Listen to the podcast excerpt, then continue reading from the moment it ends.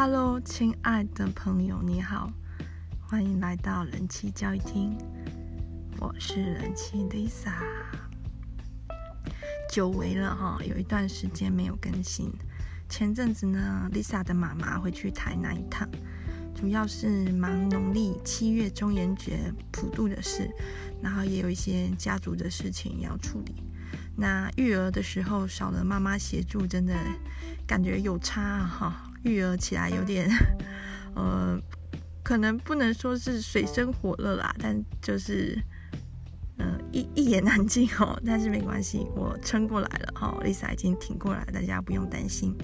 那我要在这里特别感谢我的一个朋友哈，德国的王大美女朋友，她刚好在这段期间推荐我一本很好看的 BL 小说。所以，虽然我的育儿生活是昏天暗地，但是我的内心呢，都常常是粉红色少女泡泡。对，谢谢他，给了我这个精神力量上很大的支持。这应该是他本人，本人也始料未及的哦。有一些开心的事的话，就育儿起来比较不会想吼小孩，是很有帮助的。然后我妈妈上礼拜已经回来了，哇，如释重负。其实这样偶尔她不在身边的日子，哈，觉得也不错，因为她平常帮我很多忙，但是人会人在福中不知福啊。那她回台南的时候，我才感觉到她真的很照顾我，真的是非常的感激，照顾我，照顾我的小孩，做很多家事，这样子感恩。感谢。那我妈妈上个礼拜回来的之后呢，周末我就去参加朋友的婚礼。那这个朋友是我大学阶段很重要的朋友。我 Lisa 大学念的科系是工学院的科系，女生是很少的。那我们班呢有五个女生，哈，我把它称之为五朵花，特别的要好，就是常常一起出去玩，或者是在学业上也是互相帮助这样子。毕业之后呢，一直到出社会，就是这十几年来，这接近十七年了。呃，没有毕业后还没十七年，我们认识十七年了啊。毕业后十三年来都还是一直，呃，每年都还是有在出游哈，有在聚会。那其中这位朋友呢要结婚，这位朋友呢也是个黄大美女，就是我我都知道太多姓黄的女生很漂亮了，黄真是一个很好的姓。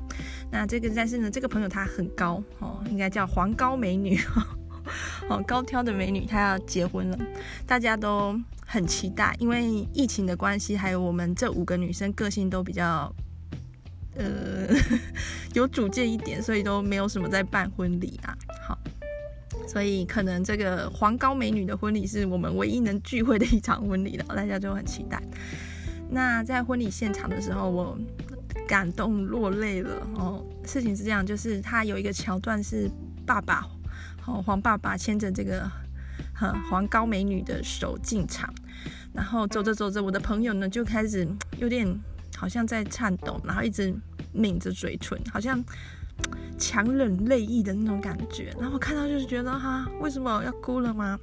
然后婚礼的主持人这时候就讲一些超级超级煽情的话，因为我这个朋友呢，他新娘子的妈妈在他很小的时候就过世了，所以这婚礼主持人就讲说，哇，黄爸爸一个人呢，辛辛苦苦的抚养两个小孩，当初呢那个好可爱的小小的女孩，今天竟然也要结婚了，长大成人了，相信妈妈在天之灵看到一定也会很感动、很开心。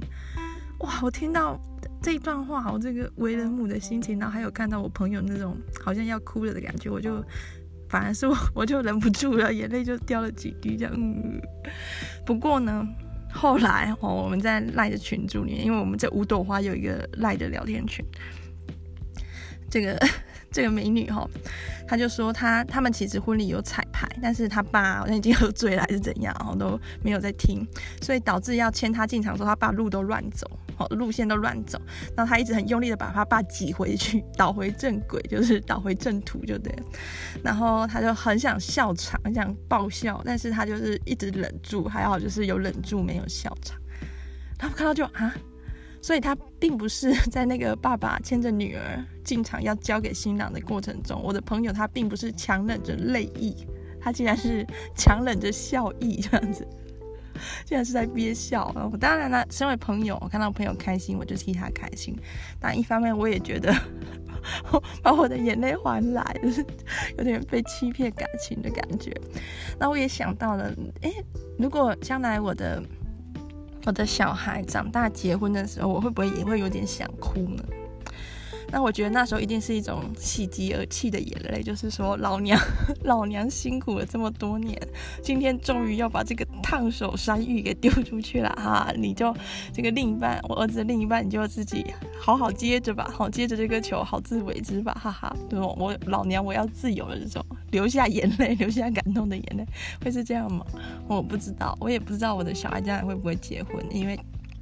结婚这个事是越来越不流行了。好，如果说我这个广播可以录个二三十年，然后我小孩有结婚的话，我到时候再跟各位分享这个婚礼的心情。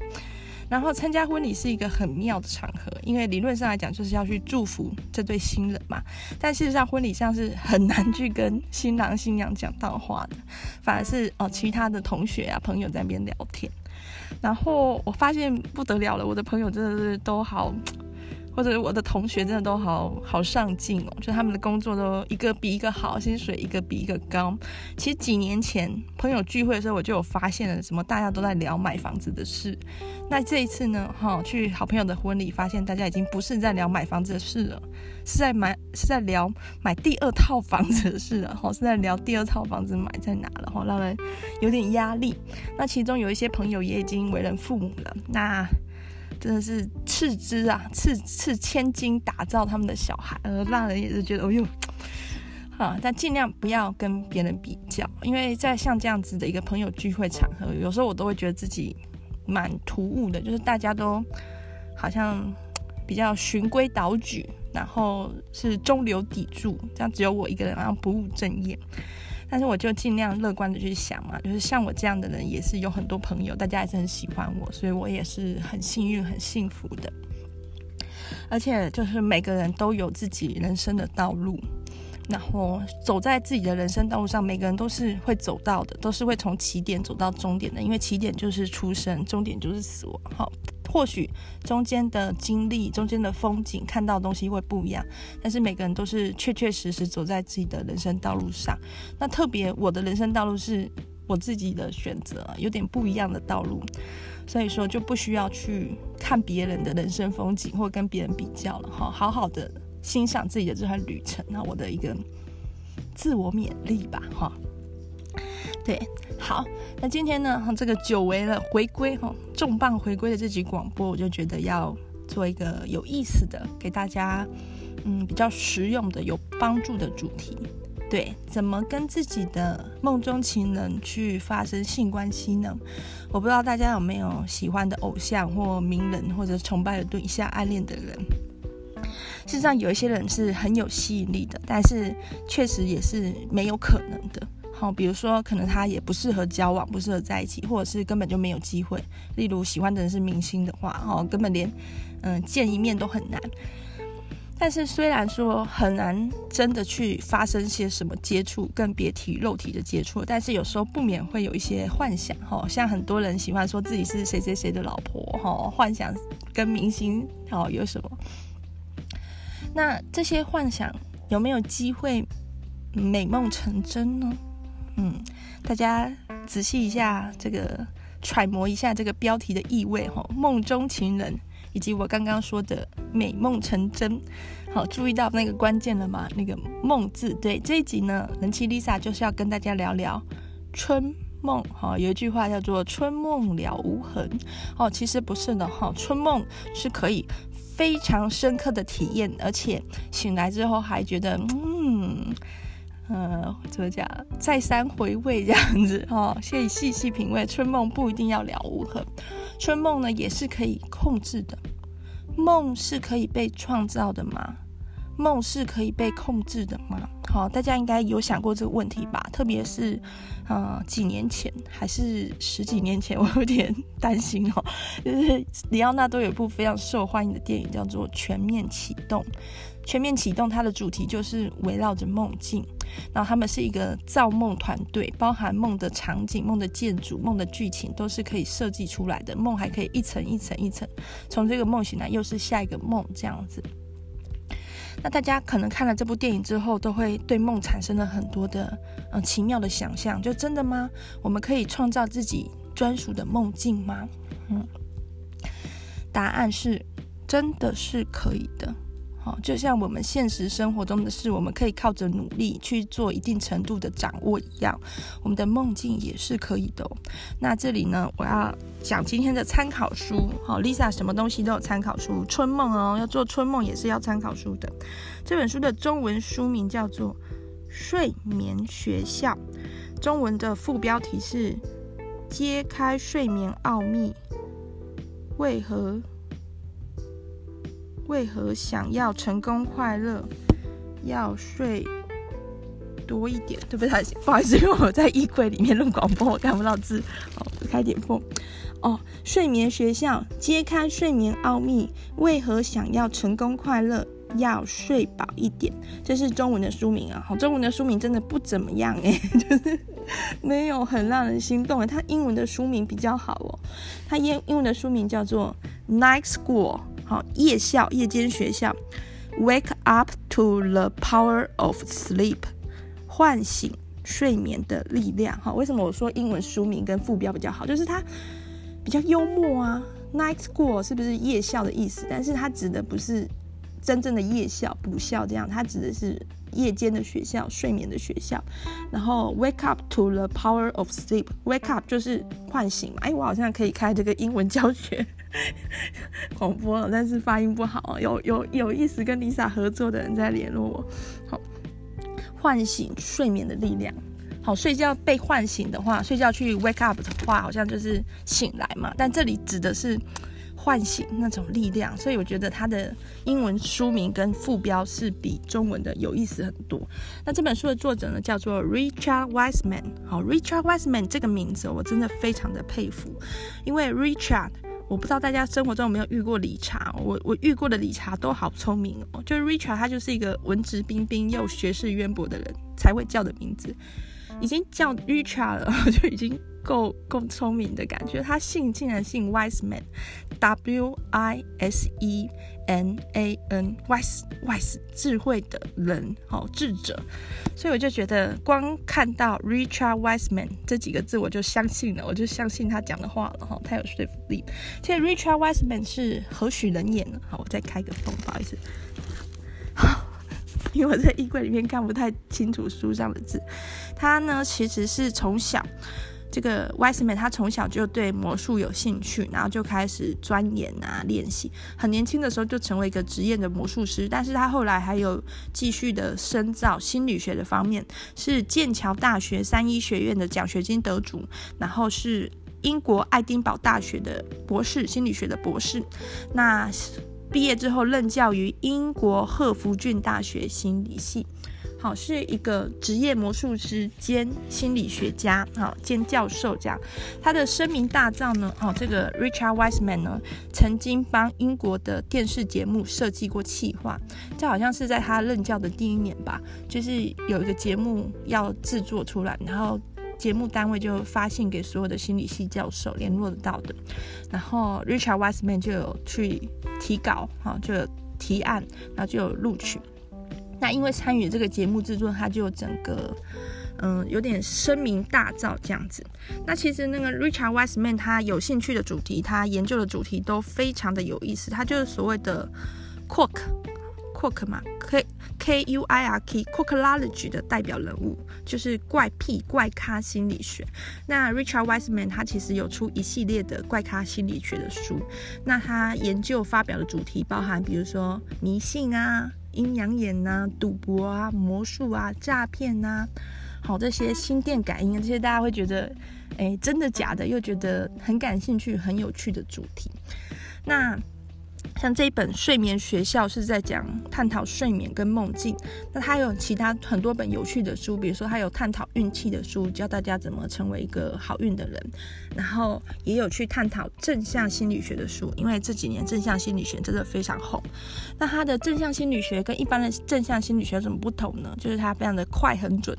他认为只要给他五十九秒，五十九秒时间就够了，不到一分钟，他可以改变你的 mindset，他可以让你这个人的从内而外，从想法到行动都脱胎换骨的改变，更有自信，更有力量去追求自己想要的东西。五十九秒，哇，所以是。很有意思又很有吸引力的一个心理学家、心理学教授。好，那这本《睡眠学校》Night School 呢，它是很完整的一本书，我就是 像论文一样。最近“论文”这个字有点敏感哈，就是很多的学术研究的一个整理跟集合，不是只有 Richard Wiseman 对于睡觉、对于做梦有兴趣。一直以来，科学家哈，不管是生物学家、科学家、心理学家，都对睡眠、人类为什么要睡眠、睡眠的意义是什么，好，都很感兴趣。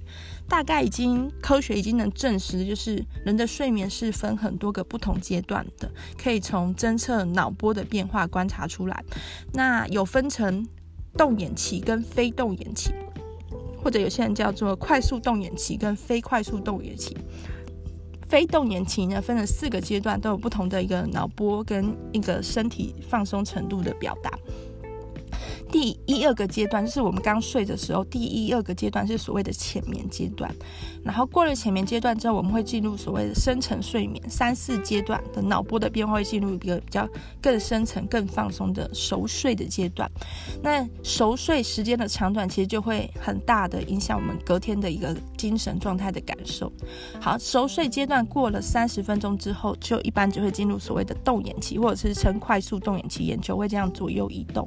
如果有看过睡觉的人的话，其实有时候就可以看到他的眼皮底下眼睛在动，小朋友也也可以观察到。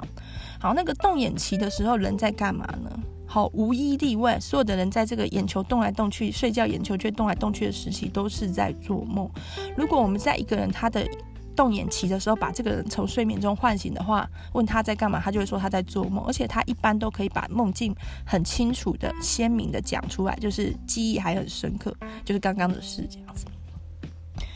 好，每个人会花多少时间在浅眠、熟睡跟动眼期跟做梦的比例是不一定一样的，甚至每一段睡眠的时间比例都不一定是一样的。但大致上来说，一个睡眠周期就是从浅眠。进到做梦，做梦结束大概就是九十分钟，九十分钟一个半小时就是一段一段睡眠周期，所以我们一个晚上呢，一般会经历五到六段睡眠周期，看各位的睡眠时间。如果是标准的八小时睡眠时间的话，就是会有五个睡眠周期。那如果是睡更久，九到十个小时，可能就会有六个睡眠周期。所以说，其实我们每个晚上可能都做五个梦。但是我们不一定会记得我们做的梦。如果我们没有在做梦的当下被唤醒的话，很多的梦都会遗忘。那或者是早上的时候会隐隐约约还记得前晚做过的梦，但是呃，经过白天的生活压力的洗礼啊，两个小孩的攻击啊，就会忘记。好，刚醒的时候对于梦的印象是最深刻。所以有一些人会说他一夜无梦，那其实是骗人的，好，不是真的。或者有人说整个晚上都一直在做梦，那也是不可能。如果没有经历过、没有经历浅眠熟睡的话，是不会到动眼期，不会做梦的。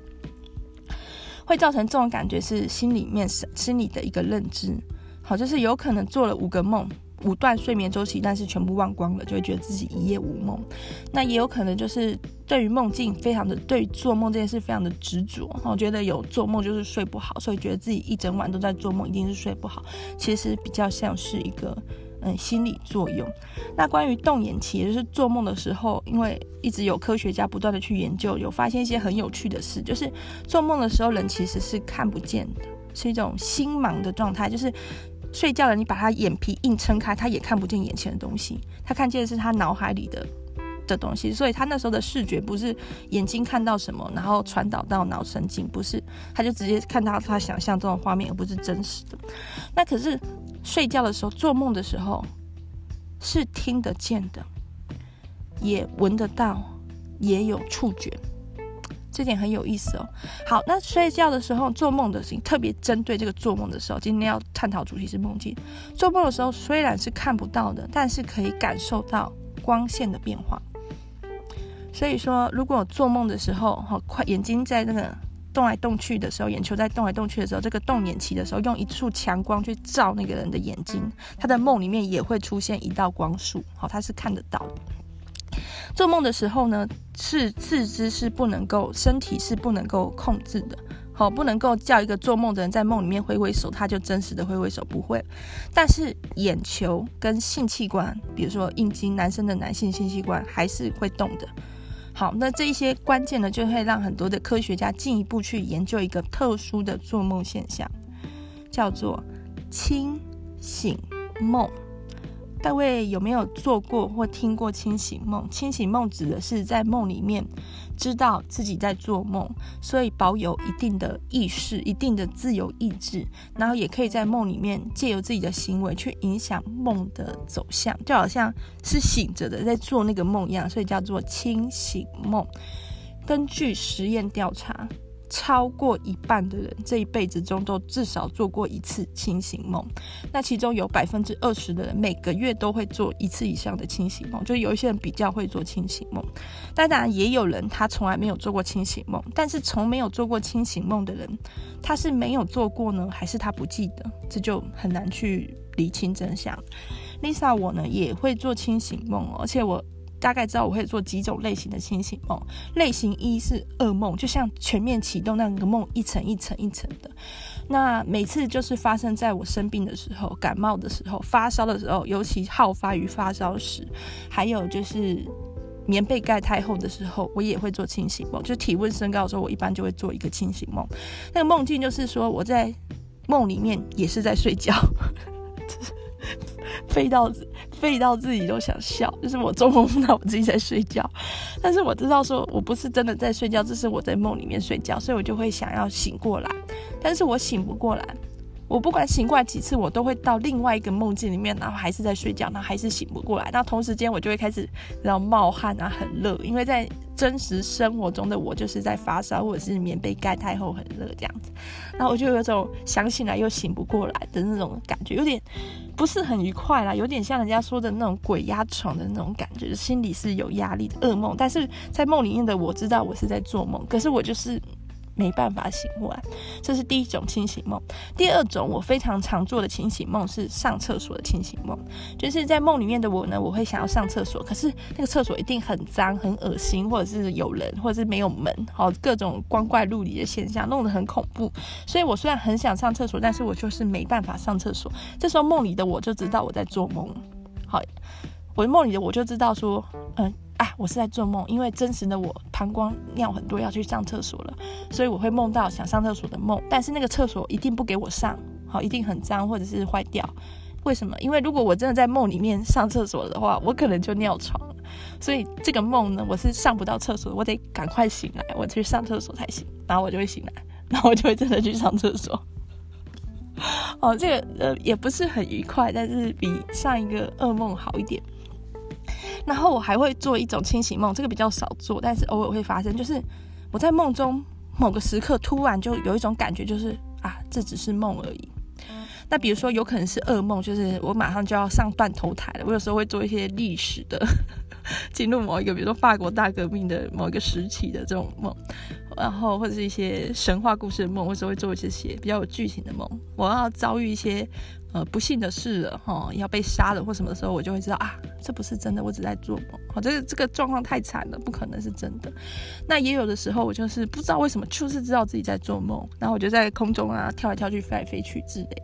好，这就是相对比较愉快一点。所以我也是那属于那个超过一半的人，就是做过清醒梦，在梦里面可以控制自己的行为、言语，然后一定程度的掌握梦的走向。但是我没有到很厉害。也就是说，真的做很清醒的清醒梦的人，他是包含他的梦的场景、梦的走向、梦里面的人，很各方面他可能都可以一定程度的掌握，就是好像在打电动那种感觉的的清醒梦。那为什么要聊清醒梦这个东西呢？因为哦，根据实验调查。其实每个人做的梦里面，大概三分之一都跟性有关，可能有裸体，可能有性暗示，可能有一些肢体接触。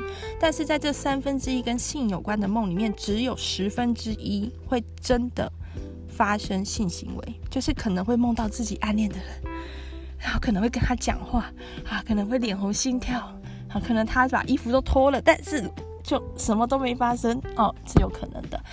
如果说会做清醒梦，掌握做清醒梦技巧的人，他其实就可以心想事成，就是当他梦到他喜欢的人的时候，他就可以跟他做喜欢的事，好，这样子。所以说，呃，假如能够而且掌握做清醒梦的诀窍的话，可能就会在夜间有一些额外的 bonus、额外的生活情趣的享受。那这一本睡眠学校里面有教大家做清醒梦的诀窍。如果你各位哈是一个科学家，能够取得一定的仪器设备的话，哈，可以做一个嗯监测眼球移动的装置。那每次侦测到眼球睡眠睡眠的过程中，眼球在那边左右移动的时候，就给它射一道强光。好，那射眼球接触到那道强光的时候，会看见那道光，在梦里面会有一度一束光射进来。所以这时候正在做梦的人呢，他就知道说啊，这是梦，不然怎么会有要一束光从天上射进来呢？哈，或者从我的眼前这样射进来，这是梦，所以他就可以。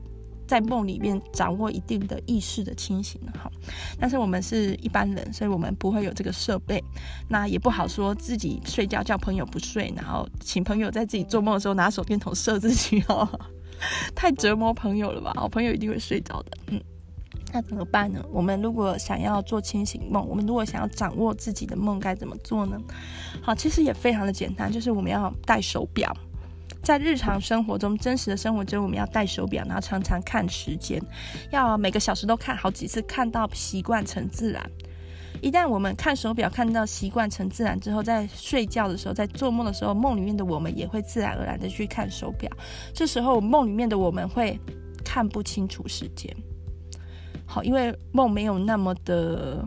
科学理性嘛，所以梦里面的表呢是看有那个表的样子，但是没有那个指针确定在时间，又或者是在做梦的人没有办法去读懂时针分针这种，所以说做梦的时候是很难看清楚表上的时间的。这时候就知道啊自己在做梦了，那就可以来做一个清醒梦，可以在梦里面好好的控制自己去做一些自己想做的事。那会做清醒梦还不够啊，梦里面要有喜欢的人啊，然后要嗯有一些机会嘛，有一些情境，那怎么做呢？事实上，在平常白天清醒的时候，就要幻想自己想做怎么样的春梦，想跟谁怎么来，哈、嗯，想得越具体、越细节、越具细、巨细靡遗越好，而且要注意哦，请用第一人称，要用我，我想跟，我真的最近都没有什么。接触流行文化，所以不知道男偶像是谁。好，比如说，我想跟强尼戴普，他最近比较红。好，举例而已，不是真的。我想跟强尼戴普发生什么事，所以我就会想啊，有一天我去酒吧，然后强尼戴普也在那边喝酒，然后我就看说，诶，那是强尼戴普嘛？就他就对我笑一笑，然后我就请白天者送他一杯酒什么的，不是，自己想哦，嗯，然后想象的过程中，也要想象自己就是在做一个清醒梦。一天可能练习个几次，每次几分钟就好。去做这个思想的练习的话，就会比较嗯、日有所思，夜有所梦。那准备好了，晚上要睡觉了，要来做清醒梦的时候呢，在床边放一个笔记本跟一支笔。那跟自己说哈，等一下我要睡觉了。如果我睡觉的时候我有做清醒梦的话，我有做梦，不用清醒梦。如果我有做梦的话，我醒来我要把这个梦记下来，好，这样就可以了。那如果真的做梦，然后醒来也记得那个梦的话，就赶快把梦记下来。然后之后呢，要怎么做呢？再回去睡觉。好，醒了，梦记下来之后，再回去睡觉，然后想梦里的情节，在梦里面做了什么事啊？怎么样啊？然后这次提醒自己回去要做一个清醒的梦，要回去那个梦里面，然后把一些该做的事把它做完啊。因完成而未完成事把它完成，这样子再回去睡回去。好。那有一些小诀窍可以大大增加大家做清醒梦的几率，在自己平常的习惯的起床时间，比如说 Lisa 是早上七点起床，她常常被吵醒。好，那七点起床的 Lisa 呢，就把闹钟故意设在六点。哇哦，太折磨人了。哦，为了跟梦中情人发生关系，这一点折磨苦难我们必须忍受。闹钟提早一个小时。好，这闹钟提早一个小时，因为一般人他的自然的睡眠起床的时间都会是在做完梦之后再起床。就是他在会在清醒、比较睡眠周期比较接近脑波清醒的状态的时候起床。所以如果闹钟提早一个小时的话，就会变成说很容易在梦的当下起床。那在做梦的当下起床的话，是会记得那个梦的。好。闹钟提早一个小时，把自己叫醒了，然后就想想看刚刚做的那个梦是什么，把那个梦记下来，回味一下，然后去玩拼图，这个叫睡眠中断法，或者是做一些比较静态的事。好，一定要静态哦，因为如果这时候跑去打一场网球回来，就是睡不着了。好，静态的事做一做，二十分钟后再回去睡，这样子呢，据说做清醒梦的几率会倍增百分之二十。对，那如果说各位好，真的透过这些小技巧或诀窍啊。我刚刚漏讲一个部分，就是，嗯、做梦醒来，记录完梦境，再回去自己的梦的时候，怎么让自己是一个清醒梦的状态？除了在睡觉前就跟自己讲要做个清醒梦之外，在梦里面有一些诀窍，比如说梦里面可以去照镜子。照镜子的话，在梦里面是很难看清楚自己的脸的，因为梦里面的自己对于光学原理的掌握不会那么好。梦里面的科学能力是比较弱的，所以会照镜子，但是看不太清楚自己的脸，或者在梦里面可以去开关灯。好，梦里面是很难开关灯的，因为梦的明暗度好是不能被调整的，是已经设定好的。对，那有有一些人会说，嗯，很多电影喜欢演说，做梦的时候请别人打自己一下，如果会痛就不是做梦，这个是。不是那么真实的，梦里面能体验的感觉，只要真实生活中有体验过，梦里面也能体验。所以，如果真实中生活中被人家打过巴掌的人，他做梦的时候请梦里面的对象打他巴掌，他也一定是会痛的。他没办法分辨自己是醒着还是做梦。那全面启动里面有一个非常非常有趣的桥段，就是里奥纳多问那个富豪的儿子说：“你想想看，你是怎么来到这个酒吧？你怎么来到这里的？如果是在做梦的话。”做梦的人是会突然到一个地方，他想不起自己为什么在这里。对，这个这个道理，其实我觉得应该也行得通。梦也都是很突然就到某个地方，所以可以想想看，哎，我为什么在这里？我是怎么来到这里的？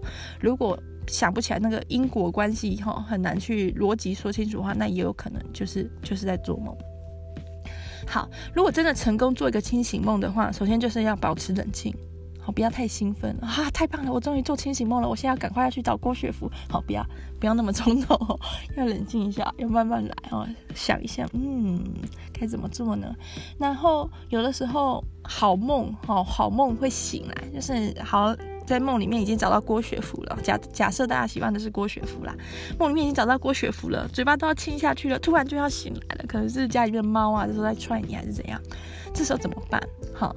怎么不从梦里醒过来也是有诀窍的，可以在梦里面去摩擦自己的手，好，或者是可以在梦里去旋转、去转圈圈，这一点就不得不佩服全面启动的一个剧组了。他可能是请了很多的科学家、心理学家一起参与这个制作。确实，全面启动里面也有提到一些会旋转的信号物，对，在梦里面那个旋转的状态会帮助梦的稳定，这是真的。在一般人的梦也是，如果在梦里面开始转圈圈的话，也会比较晕眩，比较留在那个梦里。好，那除了这个清醒梦的技巧之外，还有一些嗯小小 pebble，也可以帮助大家比较容易做春梦。首先就是常常去幻想的那个场景，常常去想象的东西，就比较有可能出现在梦里，就是所谓的日有所思，夜有所梦。再就是吃的东西哦。英国乳酪推广协会曾经去做一个调查，因为狄更斯的小说里面有讲说吃 cheese 会做噩梦，所以英国乳酪推广协会就是一定要去做一个谣言终结。那调查之后发现吃，吃起吃起司哈，吃乳酪不止不会做噩梦，而且吃不同的起司有不同的效果。比如说吃切达起司，注意切达起司会容易遇到明星哦，所以大家如果喜欢的人是。偶像艺人的话，不妨在睡前吃一点切达起司。那也不关春梦啦，睡前吃一点小零食，注意哦，是一点哦，不要嗑完一整个披萨。吃一点小零食是会帮助睡眠，帮助自己睡得更熟的。好，但是你不能吃很多，因为吃很多的话会消化不良。好，睡前吃一点点小零食。然后，因为哦前面有提过，在做梦的时候，人还是闻得到、听得到、也摸得到的，所以说可以用音乐去控制自己的梦境。啊，外面好像有动静。哎呀，这里先中断一下，我们家的小弟弟啊。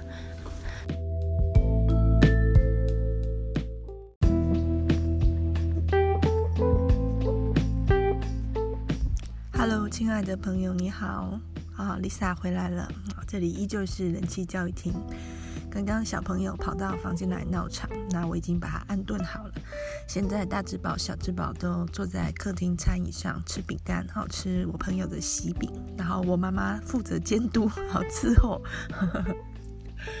我以前单身的时候，我其实每次参加完女方的亲友的那边的喜宴，就会觉得。哦，喜饼很麻烦，就是怎么吃得完？再好吃的喜饼，就是要吃掉一整盒，还是很有压力。那现在我有小孩之后，喜饼都不用烦恼，都吃得完，小朋友就会自己把它全部嗑掉了。这应该算是育儿的一个好处哈，比较不会去浪费粮食。回到刚刚的主题哈，怎么做春梦？莫瑟说怎么去控制自己的梦？在快速动眼期的时候，眼球在那边快速的动来动去的时候。嗯，好像嗯，科学上的就是 R E N 快速动眼期。嗯，虽然看不见，但是听觉、触觉甚至是嗅觉都还是算是很敏锐。如果在睡觉的时候，快速动眼期的时候，做梦的时候听到海浪的声音，就会有很高的几率出现跟海洋相关的梦境。如果闻到玫瑰花香，就是很让人开心的香气的话，就会做一个甜甜的好梦。反之，好，如果在睡觉的时候闻到一些恶臭的话，一般也会出现相对应的噩梦。那这个 Wiseman 哈，作者曾经跟一个 APP 公司、APP 开发公司叫做 UZA Y U Z A 合作过一团一款梦境软体，在二零一二年的时候叫做 Dream On。好，Dream，然后冒号 on 啊，很可惜的是，这款 APP 已经被下架了，据说超过一百万人次使用。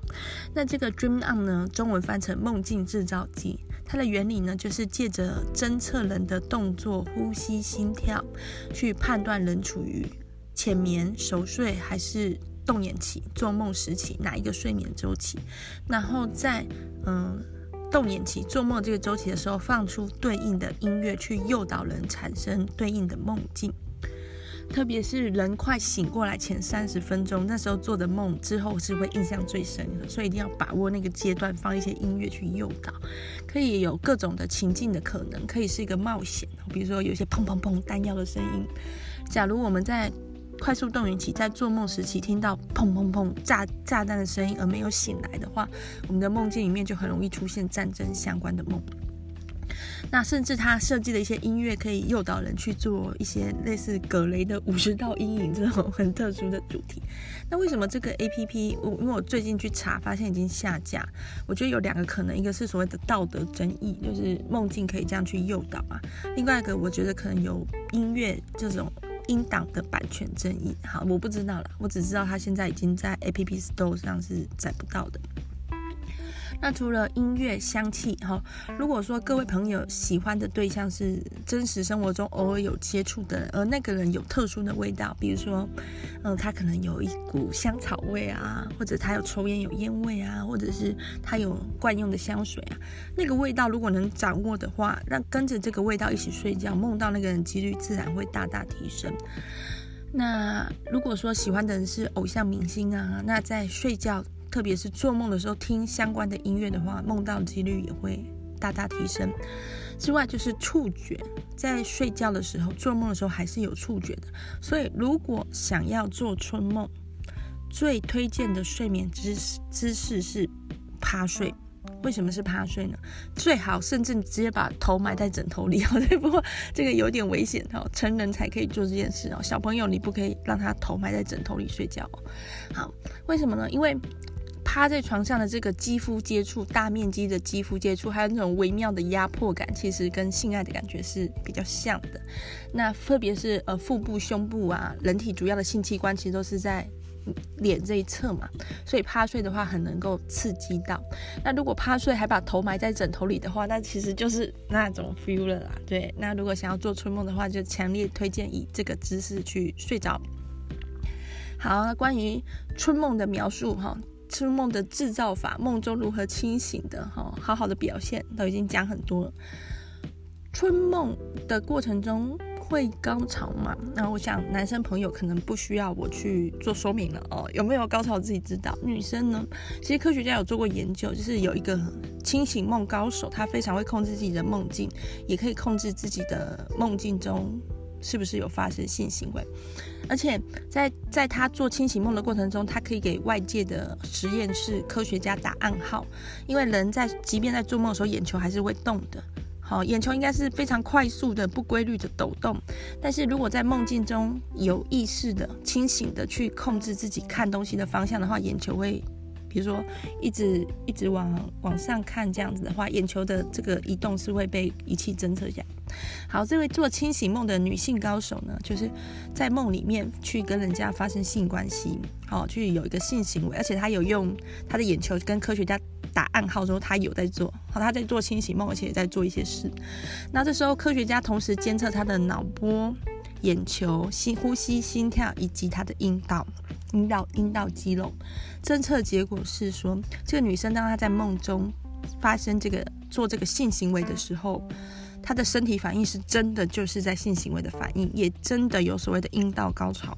就是如假包换的真实的体验，那这里呢就有一点遗憾了，就是能在梦中春梦中有怎么样的一个性体验，跟在真实生活中有什么样的性体验是相关的。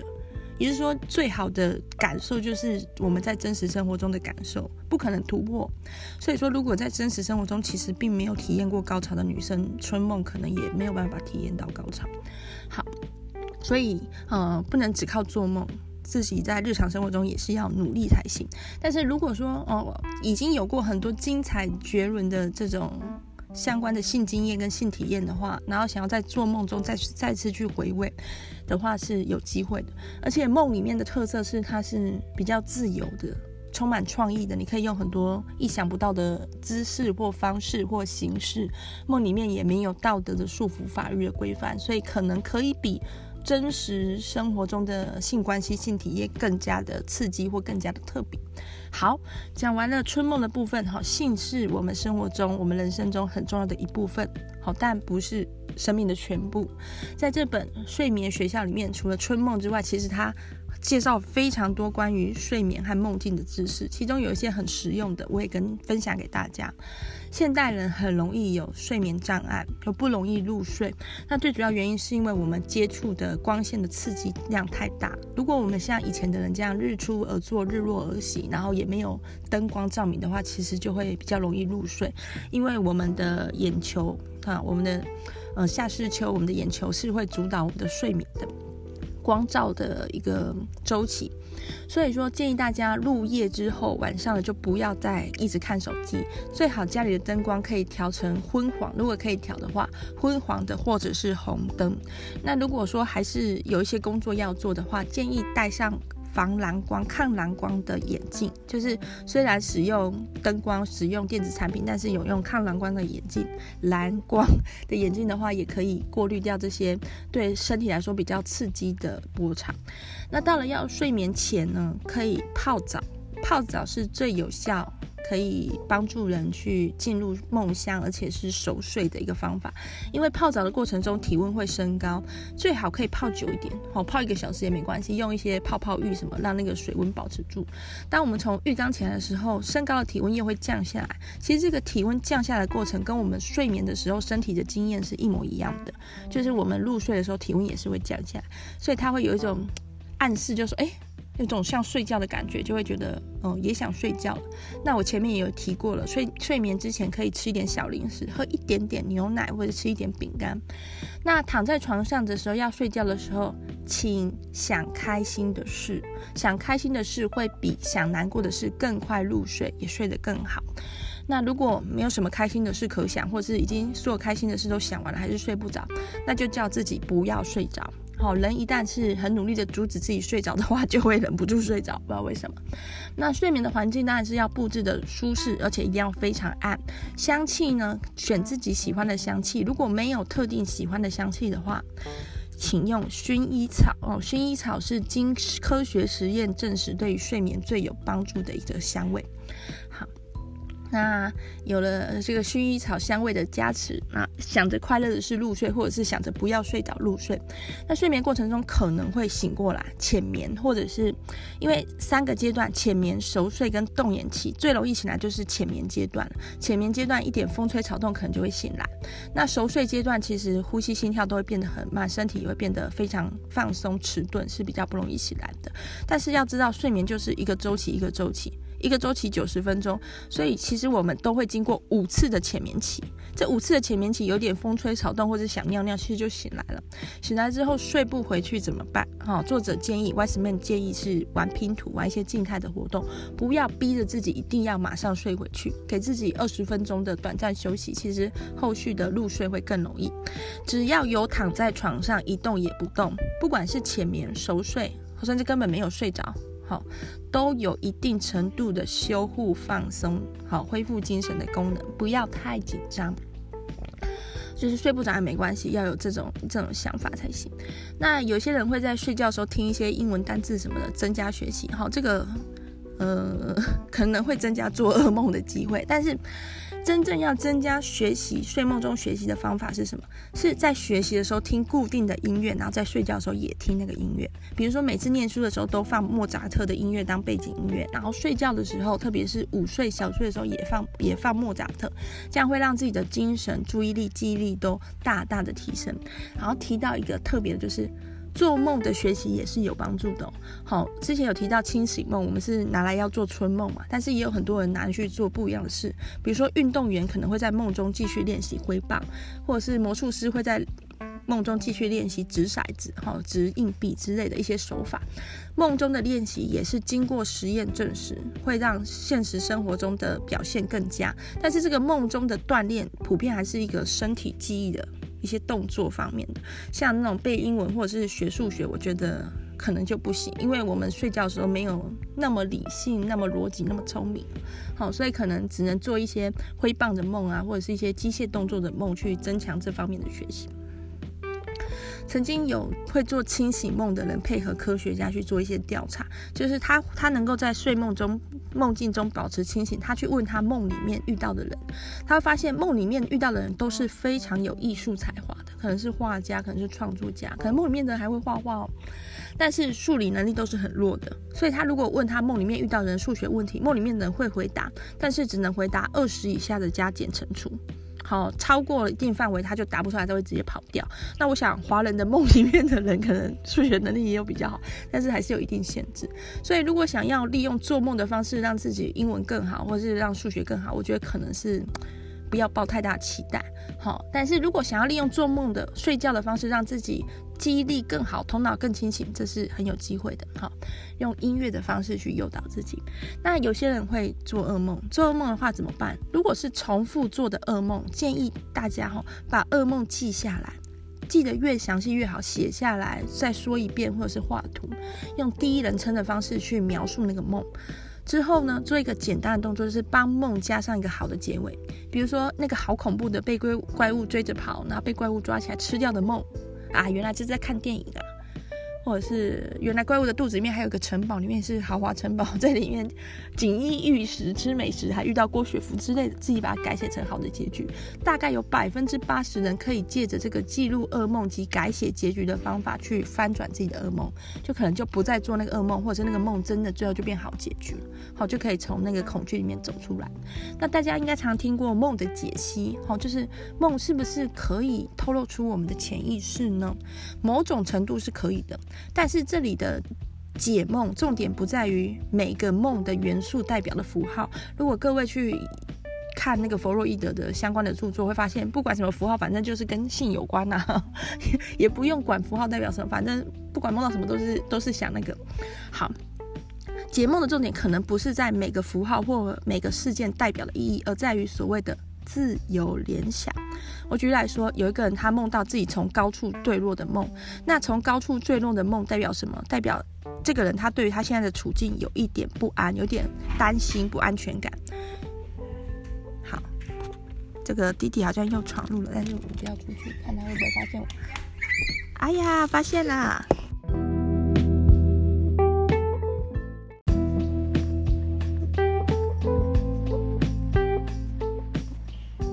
Hello，亲爱的朋友，你好。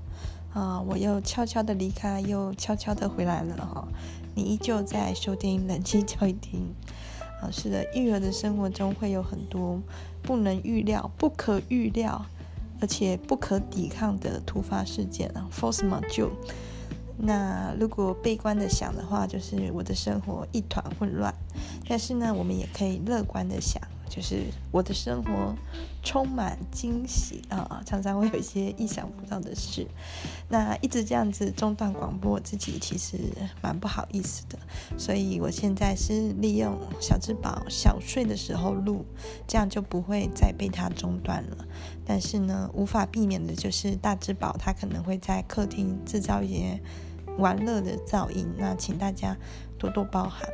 而同时呢，为了让小智宝睡得更安稳，我是一直持续的用规律的节奏在拍他的屁股。所以大家如果听到背景这个拍打的声音呢，不要觉得奇怪。我们继续回到梦境的解析。好，解梦呢，有些人觉得是很准，有些人觉得是胡说八道。那其实呢，觉得很准或觉得胡说八道都都是对的。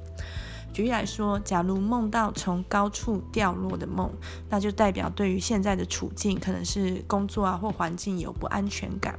假如梦到被人或被怪物追赶，就代表可能在生活中有一些人事物是让我们觉得很有很有压力的，也很有压迫感。那假如是梦到脱光光，梦到裸体的话，然后在梦里面又是很害羞的话，就代表说我们可能有一些秘密，很害怕被别人知道。那假如梦到牙齿掉落的话，哦，我其实蛮常梦到掉牙齿的梦，而且我也真的掉了一颗牙。我是鸡腿的时候咬断了我的门牙。嗯，好，梦到掉牙的梦呢，代表对于外貌、外貌或者是健康或者是年龄增长，其实是有焦虑的哈。那这些解析呢，说准是准，但是谁没有？哦，谁不是这样？谁没有不安全感？谁没有有一些人让他觉得很有压力？谁不会担心自己变老？所以说说准是准，但其实他其实就是讲出一些蛮模棱两可或者是通用于所有情况的话，那也不一定是准的。举例来说，从高处掉落的梦。很有可能反映的是对于现况的一个不安，好，不管是新的工作或新的环境，但也有可能是生长痛，特别是如果是小朋友梦到从高处掉落的话，可能是因为他在长高，所以他有时候肌肉或骨头会抽痛一下，那这个感觉会让他在做梦的时候梦到从高处掉落，也有可能真的就从高处掉落，就是比如说打瞌睡、坐着睡觉，然后有时候失去平衡就会顿一下。那在梦境里反映起来，就会是从高处掉落。那像掉牙齿的梦，好，我很常梦到掉牙齿的梦。为什么？因为我做过牙齿矫正，在牙齿矫正的过程中，是齿槽是非常不舒服的。那就算是在睡觉，也是不舒服。那个不舒服的感觉，其实。在梦境里面，可能就是会是掉牙齿，还有就是牙齿矫正的时候，对于牙齿的状态是会比较紧张的嘛，不知道矫正会不会顺利，所以说也很容易梦到相关的梦。所以重点不是梦的解析，重点是当事人他怎么去自由的联想。所以说，假如有一个人他梦到被追赶，然后刚好在他的生活中确实他想得到有一个人给他很大的压力的话，哦，那这个梦的解释就有意义也准。除了我们可以在现实生活中去解析我们的梦境，我们也可以反过来做，就是用梦境去解析我们的现实生活，向我们的潜意识问问题。好，潜意识是很有趣的，就是它确实在那里，但是却捉摸不到。那很多的时候，我们会面临一些困难的抉择，比如说可能有两个工作机会啊，两个 offer 不知道选哪一个，或者是可能有一些职业的选择，人生未来方向。再等一下，你出去玩一下。好的，我会叫你。好，对，这个大智宝很乖哦，主动的要睡午觉。但是我想先把这个广播录完哈，再再睡。好，不然他们睡了，我又去录广播，怕把小孩吵醒。呃，除了我们可以在现实生活中解析梦境，我们也可以用梦境去分析我们的现实生活。如果各位哈，亲爱的朋友遇到一些很困难的抉择，然后不知道自己。心里真正的想法是什么。其实大家都隐隐约约知道自己的真心的想法，但是因为有时候别人的期待、社会的期待或是一些压力，没有办法把那个真心展露出来。那我们遇到生活的一些抉择的时候，可能就会做一些利弊分析呀、啊、SWOT 分析呀、啊，看大家的长处是什么，可能就会。但是那些利害关系其实根本不是最重要的，最重要的是我怎么想，我们怎么想。这时候就要向自己的潜意识问问题了。然后在这一本睡眠学校里面，Wiseman 有教大家哈，首先先把你的问题想清楚，问题是什么哦？比如说，哦，我现在有两个工作机会，一个比较远，但是发展比较好。但是就要离家很远，那一个比较近，但是我觉得比较没有发展，我该怎么选呢？好，或者是比较近没有发展，钱反而比较多之类的，好，写下来，写清楚，然后在睡前就可以告诉自己说，我现在在烦恼这件事，那我希望我的梦可以给我一些灵感或启发。然后抱着这样的心情去入睡，希望能做到相对应的梦。然后不一定马上就能做到相对应的梦，但是尽量把自己做的每个梦还记得的，就是一早起来的时候还有记得梦，全部写在笔记本里写下来。好，对，这里有个小诀窍，就是可以把关键物放在床的周围，会更容易做到。相关的梦，比如说是工作的事，可能就放个笔电，好，笔电不要开哦，放在那里就好。然后不要开，因为怕干扰睡眠。然后或者是如果是感情相对应的梦，就把人家送你的礼物啊放在床边，好，这样子会更容易做到。做梦会更容易做到有关系的梦，持续一阵子，几个礼拜或甚至几个月，把能够记下来的梦都记录下来，然后再去回头看这个梦境笔记本的时候，会发现说有没有一些梦是有固定的一些模式的。有没有显露什么迹象？又或者是说，在这么多的梦里面，哪个梦是令我们印象最深刻的？为什么要讲这个印象最深刻的呢？因为其实潜意识它就在那里，虽然有点看不见摸不着，但就在我们心里。所以，假如我们某一个梦境跟我们的潜意识是共鸣的。就是反映了我们的潜意识的话，我们会对它特别的有感觉，特别的难忘，觉得里面好像有什么很重要的讯息，这就是答案，好，就是我们心里的答案。那其实关于梦境带给人类的一些重大突破或启发，历史上一直都有，比如说像科学怪人，然后就是作者他好像叫玛丽雪莱，是不是？好，做梦梦到做到相对应的梦。那比如说像。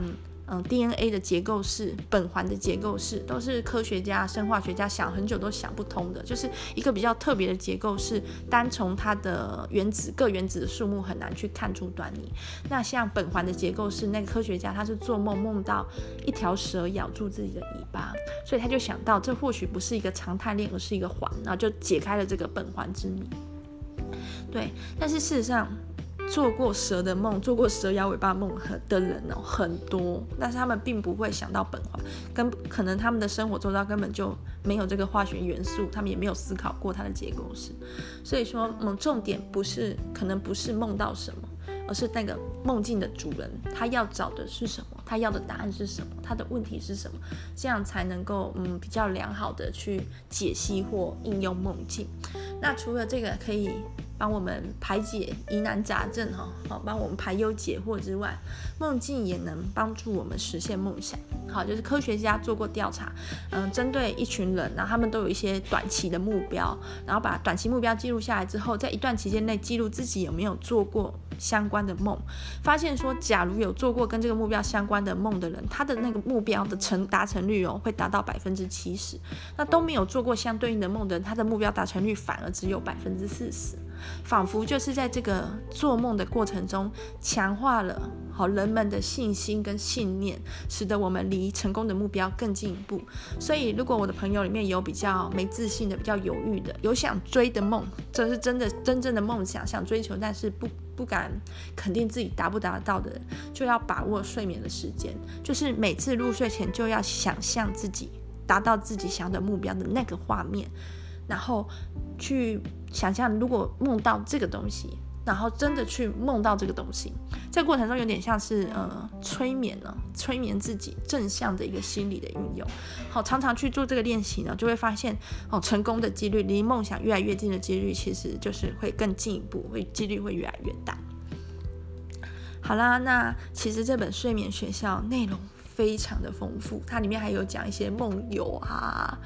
然后预言梦啊，都很有趣，但是我不能全部讲，我全部讲，那谁要看这本书？我要留一点，我只讲其中一小部分。那如果觉得 Lisa 讲的内容有趣或者是有帮助的话，请拜托不要吝啬给我五星好评。不管各位是用什么平台收听，或者是可以留言在那个平台推荐我的节目都可以。那如果有用 IG 的朋友，可以搜寻好 Wife Salon 的 IG 追踪我。如果说不想做，也也没有关系，就是没关系的，就听我的广播，我也很开心。那 Lisa，我自己会努力做梦，梦到 我自己会努力做梦，梦到我 IG 的那个追踪数增加然后，大家不用替我担心了。那广播的最后呢，一样是要给我自己还有我的朋友一些祝福跟鼓励。这个时代，其实我觉得。异常艰困，我真的必须这样说。很多的一些让人紧张的或者是冲突的事，不断的去发生。可能像我对未来有时候都会 有有因此而有一点悲观。但不管嗯这个时代这个世界是多么混乱有困难，我们只要做好自己该做的事，每个晚上呢。